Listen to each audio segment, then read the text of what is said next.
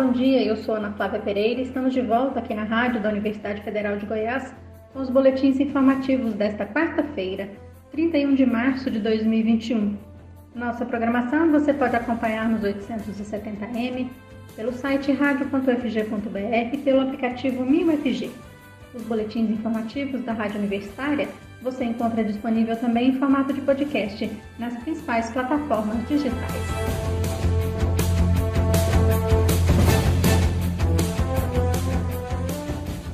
Apesar da liberação de atividades não essenciais a partir de hoje em Goiânia, o embarque prioritário no transporte coletivo para quem trabalha no serviço essencial continua valendo.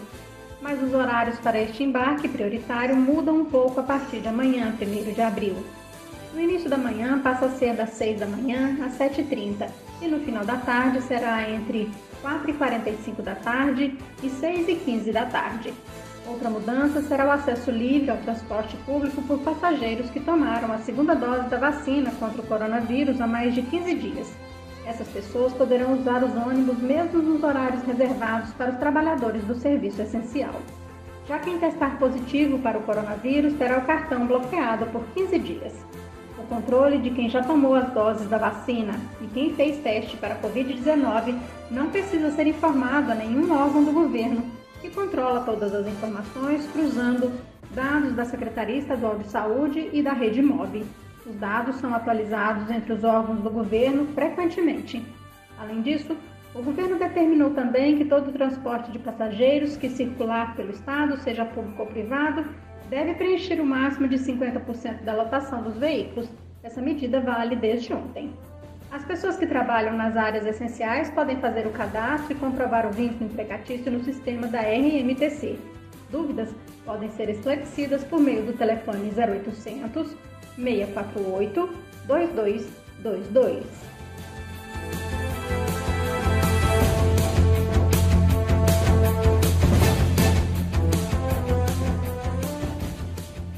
Segundo anúncio feito hoje pelos laboratórios Pfizer e BioNTech, a vacina contra a Covid-19 demonstrou eficácia de 100% nos adolescentes com idades entre 12 e 15 anos.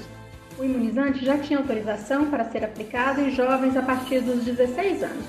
O estudo foi feito com 2.260 adolescentes de 12 a 15 anos nos Estados Unidos. No ensaio, 18 casos de Covid-19 foram observados no grupo placebo, contra nenhum no grupo vacinado. Na semana passada, as farmacêuticas começaram também os testes em crianças de 6 meses a 11 anos de idade.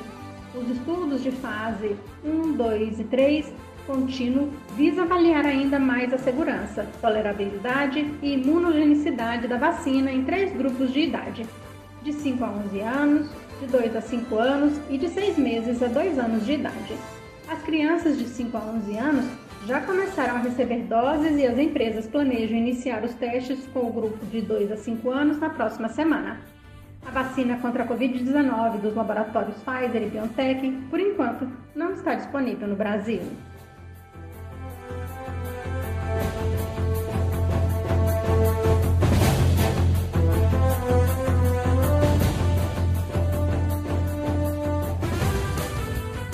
Brasileiros que vivem com o vírus HIV foram incluídos pelo Ministério da Saúde entre os adultos de 18 a 59 anos com comorbidades que serão vacinados contra a Covid-19 nas próximas etapas do Programa Nacional de Imunizações.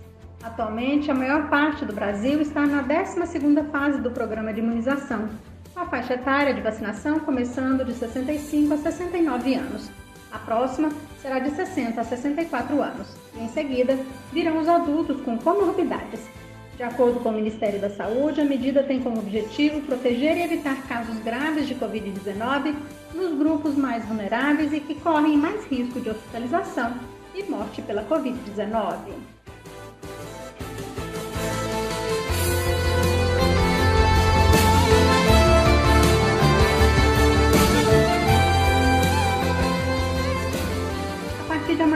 Possível consultar quem será beneficiado na nova rodada do auxílio emergencial. Para saber se irá receber ou não a ajuda do governo, a pessoa deverá acessar o site da DataPrev, empresa estatal responsável por processar os pedidos. O beneficiário deverá informar o CPF, nome completo, nome da mãe e data de nascimento. A nova rodada do auxílio emergencial deve começar a ser paga em meados de abril. e só irá receber os quatro pagamentos desse ano parte das pessoas beneficiadas no ano passado. O valor do benefício poderá variar de R$ 150 a 375 reais, dependendo da composição de cada família. Assim, famílias vão receber 250 reais. Uma família monoparental dirigida por uma mulher vai receber 375 reais, e pessoas que moram sozinhas vão receber 150 reais. Pelas novas regras, o auxílio só será pago a famílias com renda total de até três salários mínimos por mês, desde que a renda por pessoa seja inferior a meio salário mínimo. Lembrando que é necessário ter sido aprovado para receber o benefício do auxílio emergencial em 2020, pois não haverá nova fase de inscrições este ano. O governo reduziu o número de beneficiários nessa nova fase do auxílio emergencial. De quase 68 milhões em 2020, a quantia caiu para pouco mais de 45 milhões de pessoas na nova rodada de pagamento do auxílio emergencial.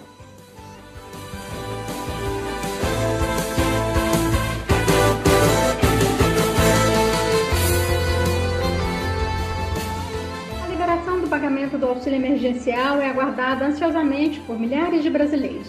Mas segundo estudo realizado pelos pesquisadores Naércio Mendes Filho e Bruno Fomaxo, do INSPER, os 250 reais que serão pagos em média aos beneficiários do programa não são suficientes para cobrir as necessidades básicas das famílias em nenhuma das 27 unidades da federação, seja na zona rural ou nas cidades em praticamente todos os estados, o recurso do auxílio emergencial não será suficiente nem para garantir que a família viverá acima da linha de pobreza extrema.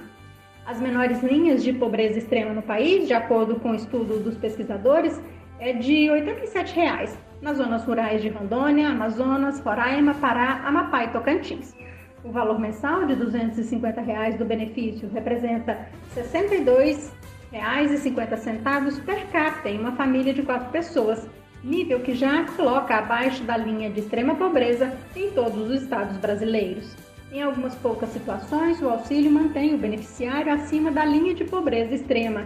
É o caso dos 150 reais pagos a famílias com apenas uma pessoa, ou de 250 reais para uma família de duas pessoas em áreas rurais e em algumas áreas urbanas do país.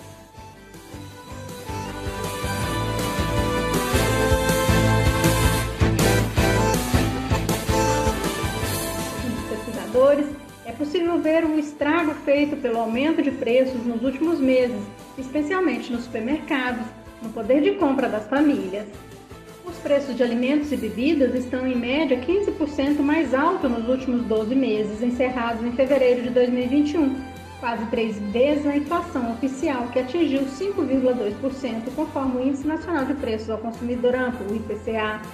E esses 15% de aumento médio na categoria alimentos e bebidas esconde altas ainda maiores, como a do arroz, que ficou quase 70% mais caro nos últimos 12 meses, feijão preto, que aumentou 50%, a batata inglesa, que subiu 47%, a cebola, 69% e o limão, 79%.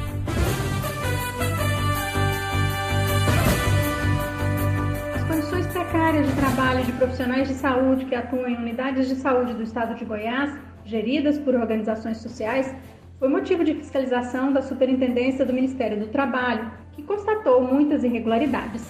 Segundo o Cinti Saúde, que representa os trabalhadores da saúde em Goiás, enfermeiros e técnicos de enfermagem fazem relatos da situação crítica que são submetidos trabalhadores de algumas cooperativas de saúde.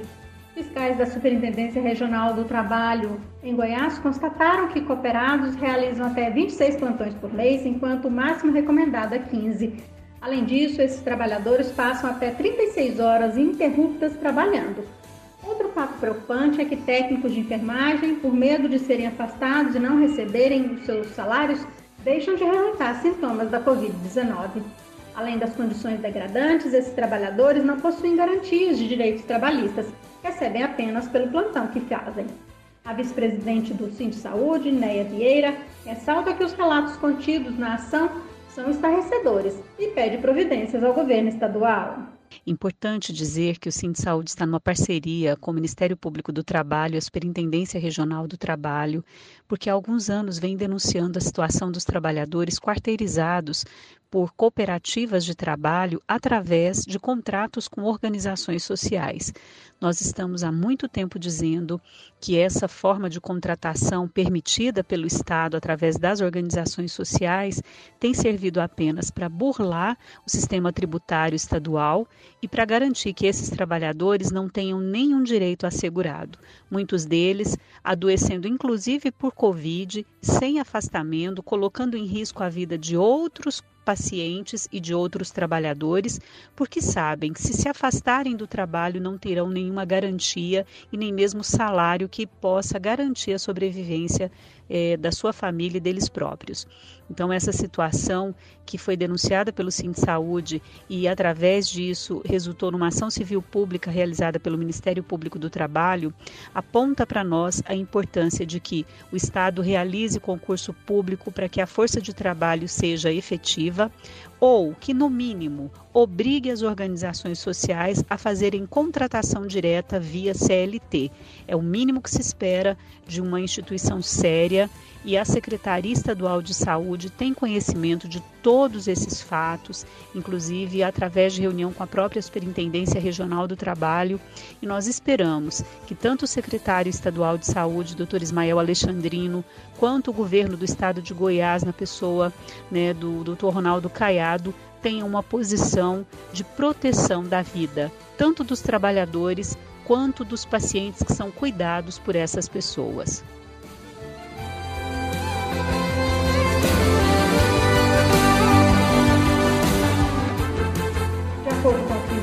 os trabalhadores de cooperativas de saúde são submetidos praticamente a um regime de escravidão.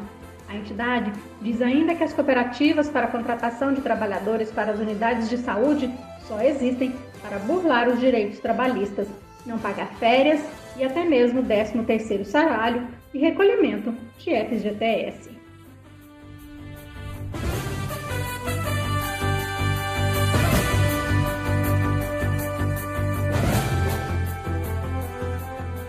uma última notícia no nosso boletim de 11 horas. Amanhã, quinta-feira, 1 de abril, véspera do feriado da Sexta-feira da Paixão, será ponto facultativo nas repartições públicas estaduais e municipais de Goiânia. Segundo o decreto da Prefeitura de Goiânia, serviços essenciais da administração pública que exigem um regime de plantão, como saúde, limpeza urbana, dentre outros, funcionarão normalmente. A mesma regra vale também para as repartições públicas do governo estadual, segundo o decreto publicado ontem. Assim, unidades do VaptVupt funcionarão até a uma da tarde desta quinta-feira, 1 de abril.